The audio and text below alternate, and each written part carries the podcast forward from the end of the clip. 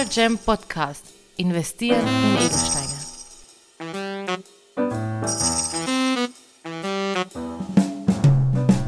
Ja, willkommen zurück bei einer weiteren Folge The Natural Gem Podcast. Ich darf wieder mal, darf mich freuen, Dr. Thomas Schröck willkommen zu heißen. Hallo Thomas. Hallo. ähm, ich möchte gleich anfangen. Ich habe am Wochenende einen Film geschaut und zwar mit Leonardo DiCaprio. Und da habe ich sofort an dich denken müssen. Der Film war Blood Diamond. Und, äh, das Lachen ist erlaubt. genau. Ja, also, ich weiß, dass du die Frage sehr oft gestellt bekommst. Also dieses, dieser Ausdruck Blood Diamond, Blood Gemstone, vielleicht auch. Vielleicht kannst du zu dem direkt eine, eine Stellung nehmen. Naja, äh, dieser Film ist wohl einer also ist ein Riesenunsinn, machen wir es einmal so. Nicht von der Handlung her, das soll mir recht sein, aber von dem, wie es dargestellt wird. Du hast, äh, lieber Emanuel, du hast schon was Wichtiges gesagt. Das heißt nicht Blood Diamond, sondern Blood Gemstone, also ein Blutedelstein. Und der ist international so definiert, dass das ein Edelstein ist, der dazu gedient hat, einen kriegerischen Konflikt zu finanzieren. Gibt es das? Ja, das gibt es natürlich, klar. Ähm, es gibt auch immer wieder Länder, die gebannt werden von der CBO, von der Internationalen Vereinigung für Juwelen- und Edelsteinhandel, äh, im Bereich des Handels, weil dort eben die Gefahr bestehen würde, dass ein Konflikt mit Farbedelsteinen oder Diamanten äh, finanziert wird. Das wäre jetzt zum Beispiel in der jetzigen Zeit Afghanistan, Russland. Das ist ein, ein ganz schwieriges Gebiet, das ist ungeklärt teilweise. Mhm. Ja? Ähm, ich kann bis heute nicht 100% sagen, ob Russland dieser Sanktion unterliegt oder nicht. Das ist etwas unklar bis heute. Ich kann nur sagen, wir handeln keine russischen Steine. Ähm, Afghanistan interessanterweise unterliegt dieser Restriktion, Restriktion gar nicht. Nur dort haben wir entschieden, dass wir die Steine nicht handeln. Das Land, das mir jetzt einfällt, das auch offiziell gebannt ist, da kann man jetzt auch darüber diskutieren, ob gerechtfertigt oder nicht, ist Sierra Leone mit den Diamanten. Bei Edelsteinen generell ist es ja auf der einen Seite trotzdem auch leichter, also ein bisschen nachzuvollziehen, woher sie sind. Ähm, vor allem bei den Neufunden, weil man ja nicht so wie bei Gold die Möglichkeit hat, das jetzt wieder einzuschmelzen und in einer anderen Art und Weise weiter zu verkaufen, richtig? Äh, beim Diamanten hast du ein Riesenproblem. Diamant ist Kohlenstoff und Kohlenstoff ist überall gleich.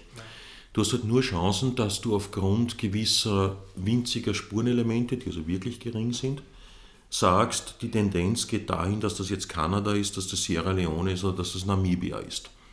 Beim Farbstein gebe ich dir 100% recht. Dort schaffen wir es ja in 95% aller Fälle, also nicht nur wir, sondern die gemologischen Labors, aufgrund der Bildungsbedingungen, der Spurenelemente und der Einschlüsse zu sagen, mit ganz, ganz hoher Wahrscheinlichkeit, ja, das ist Afghanistan oder nein, im Gegensatz dazu, das ist Sambia beim Smaragd.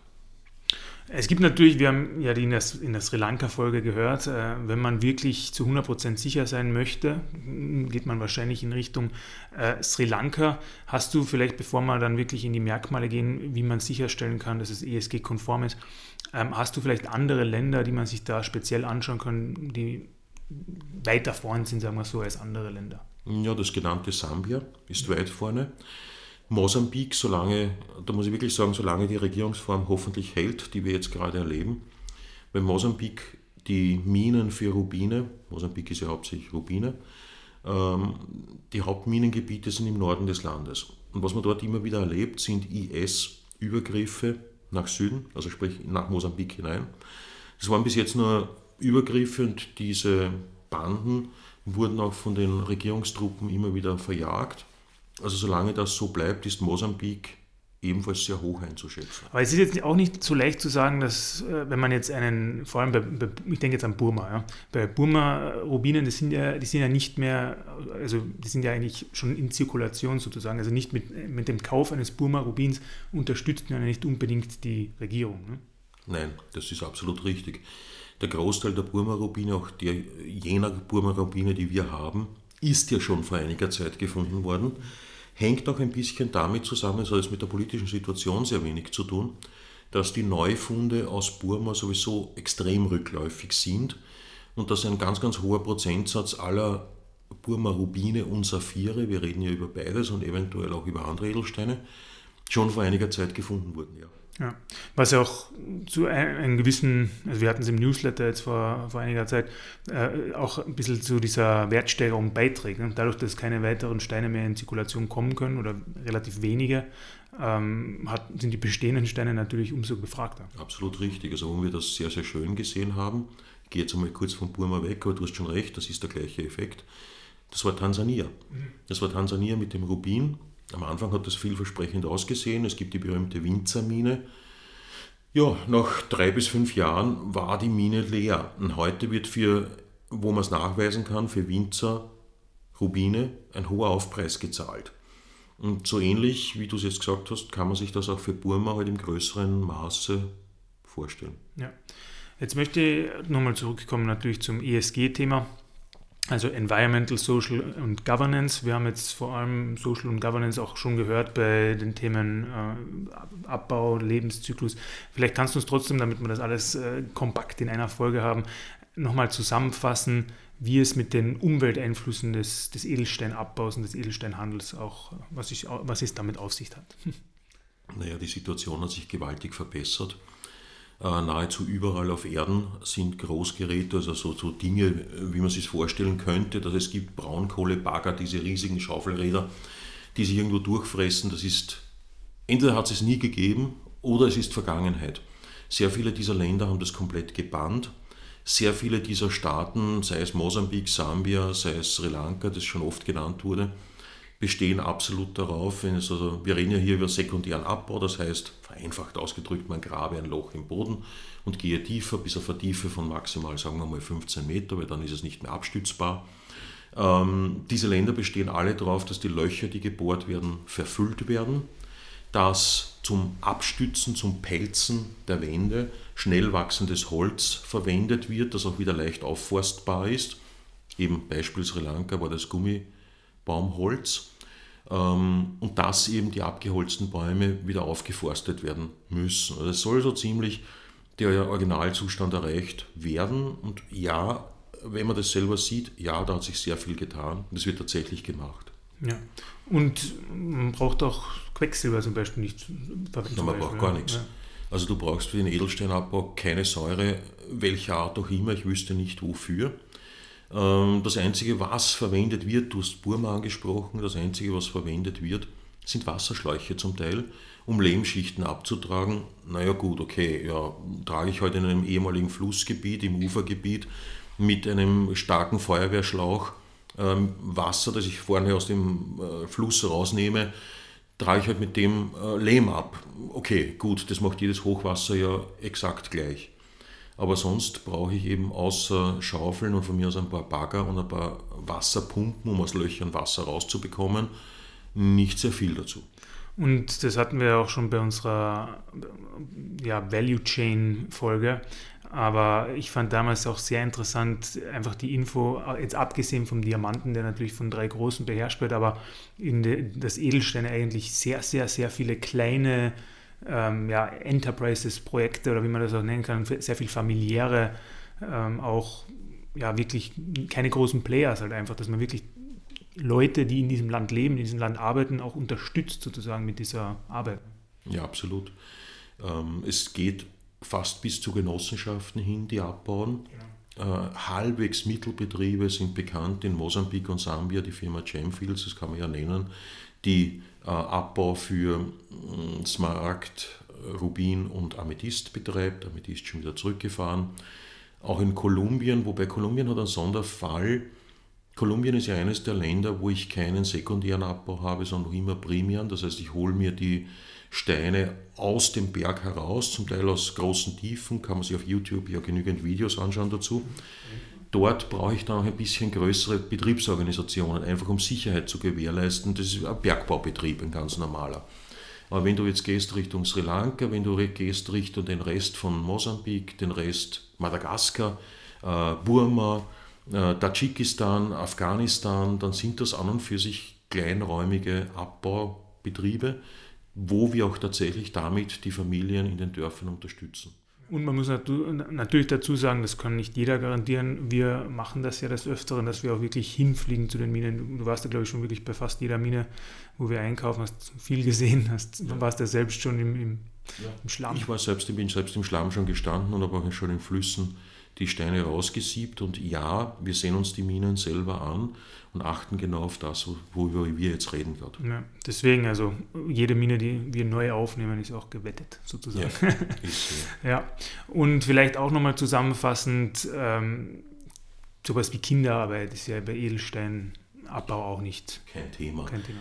Das kommt immer wieder, als, also es gibt diesen berühmten Film Blood Diamonds und es gibt immer wieder die Frage nach der Kinderarbeit. Das zweite ist fast noch einfacher zu beantworten. Meine Antwort darauf ist, wozu, jetzt rein rational, wozu sollte ich ein Kind einsetzen?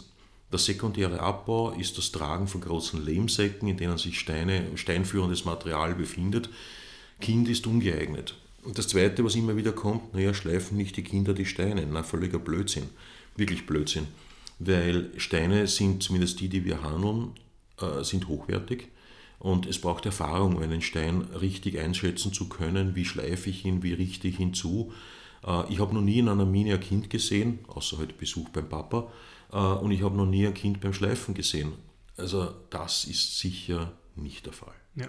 Und du hast jetzt auch schon kurz angesprochen, äh, die, das Schleifen passiert ja wirklich auch im Land. Es ist ja eigentlich, nicht eigentlich, es ist eine, eine Art Zirkulärökonomie, also Wirtschaft. Verlängerung der Wertschöpfungskette. Genau, ja. und die eigentlich komplett auch im Land bleibt. Naja, Vor allem in Sri Lanka. Teilweise, genau richtig. In Sri Lanka passiert das direkt im Land, in Burma interessanterweise passiert es auch im Land. Mosambik hat die Gesetzgebung nicht, also der Großteil aller Mosambik-Rubine wird in Bangkok geschliffen. Es ist aber auch zuzugeben, das hat mit Know-how zu tun. Mit Know-how, Equipment. Ähm, und wenn dieses Know-how und das Equipment nicht da sind, dann ist es tatsächlich, jetzt einmal vom Edelstein ausgesprochen, für den Edelstein besser. Mhm. Er wird in Bangkok geschliffen. Aber du hast schon recht, die Bemühungen der Staaten gehen sehr stark in die Richtung, die Wertschöpfung möglichst lange im Land zu lassen. Ja. Und wir haben ja auch immer mit neueren Technologien zu tun, wie man sicherstellen kann, dass genau der Stein, der von dem und dem abgebaut wurde, jetzt abgesehen von Inklusionen mit, von Laboren, wir haben ja jetzt dieses neue äh, diese PCR-Testmöglichkeit zum Beispiel oder Provenance Proof von Güberlin. Also da wird ja immer mehr und mehr gemacht. Ja, wir können also heute sicher, also wie gesagt, 95, 98 Prozent aller Steine können zumindest einem Land zugeordnet werden. Ich würde sagen, ein Drittel bis die Hälfte davon kann sogar bis auf Minenebene oder Minengebietsebene zugeordnet werden, auch ohne die Proof-Geschichten noch. Äh, einfach weil die Labore aufgrund der Referenzsteine, die sie schon haben, die sie selbst dort gesammelt haben, sagen können, ja, das kommt aus dem Gebiet. Ja. Wie du schon auch erwähnt hast, dass viele Sachen sind jetzt vielleicht noch nicht unbedingt gesetzlich verankert. Wir machen sie trotzdem, also zum Beispiel keinen Handel mit Russland und Afghanistan. Ähm, wo würdest du in den nächsten Jahren vielleicht gern auch Fortschritt sehen im ESG-Edelsteinsektor? Mehr Transparenz, also auch, dass die, dass die, dass die Staaten noch mehr in diese Richtung gehen. Ähm, dort würde ich es gerne sehen. Ja, in Ländern wie Madagaskar, zweitärmstes Land der Erde, dort sind wir sicher in einem Bereich, wo sich vielleicht nicht im ökologischen Bereich, das ist kein Thema, weil es ist kleinräumiger Abbau, da tut sich nicht viel. Nur zu Madagaskar spielt sich hauptsächlich tatsächlich der Abbau in den Flüssen ab.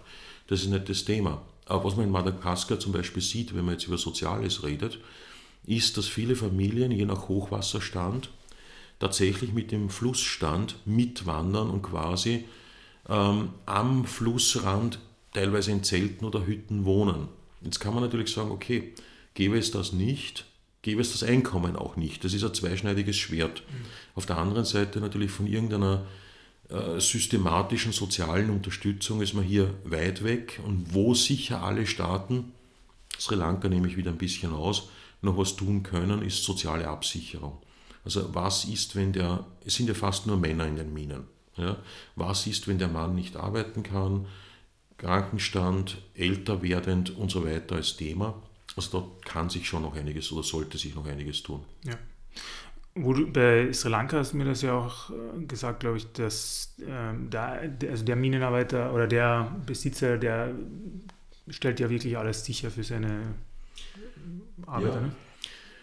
Ja, irgendwo ist es ein Mittelding zwischen einem Feudalsystem und einer Genossenschaft. Irgendwo so dazwischen. Ja, der Minenbesitzer, der Betreiber, äh, auf, auf Zelonesisch der Apo, ähm, hat sicherzustellen, dass es auch den Angehörigen gut geht, bis hin zu Arztrechnungen, Kranken, äh, Krankenhausaufenthalten etc. Ähm, ist ein ungeschriebenes Gesetz, ist systematisiert, aber halt im übertragenen und überlieferten Recht. Ja, und das wäre natürlich spannend, wenn das in allen anderen Ländern auch nachgezogen wird. Aber Sri Lanka weiterhin Adresse Nummer eins, wenn man wirklich ESG äh, sicher sein möchte. Ja. Genau. Thomas, ich glaube, zum Thema ESG, auch mit dem anderen Folgen zusammen, Abbau und, und Lebenszyklus, haben wir, haben wir recht gut abgeschlossen. Hast du vielleicht abschließend zu dem Thema noch einen Kommentar? Einen ganz einfachen. Äh, insgesamt, wenn wir uns Farbedelsteine ansehen, es gibt kaum etwas, das derartig ökologisch korrekt abgebaut und angebaut. Also ich vergleiche es mit einer Ernte eines, eines Landwirts. Ja. Äh, dort brauche ich zumindest Spritzmittel und ähnliches. Äh, beim Edelstein brauche ich nichts. Ich brauche eine Schaufel, ich brauche Wasser, äh, Abstützmaterial und fertig. Also insgesamt ist der Edelstein sowohl aus ökologischer als aus sozialer Sicht für diese Länder wichtig und das Ökologische ist gut abgesichert.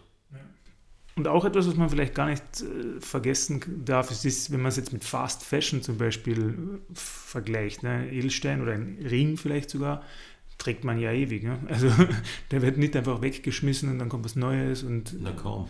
Wenn er nicht verloren geht, wird er auf ewig halten. Wir finden ja selber noch heute, in meiner eigenen Sammlung einen Ring aus dem Römischen Reich, äh, mit einer, in dem Fall mit einer äh, Gemme, also mit einem geschnittenen Edelstein.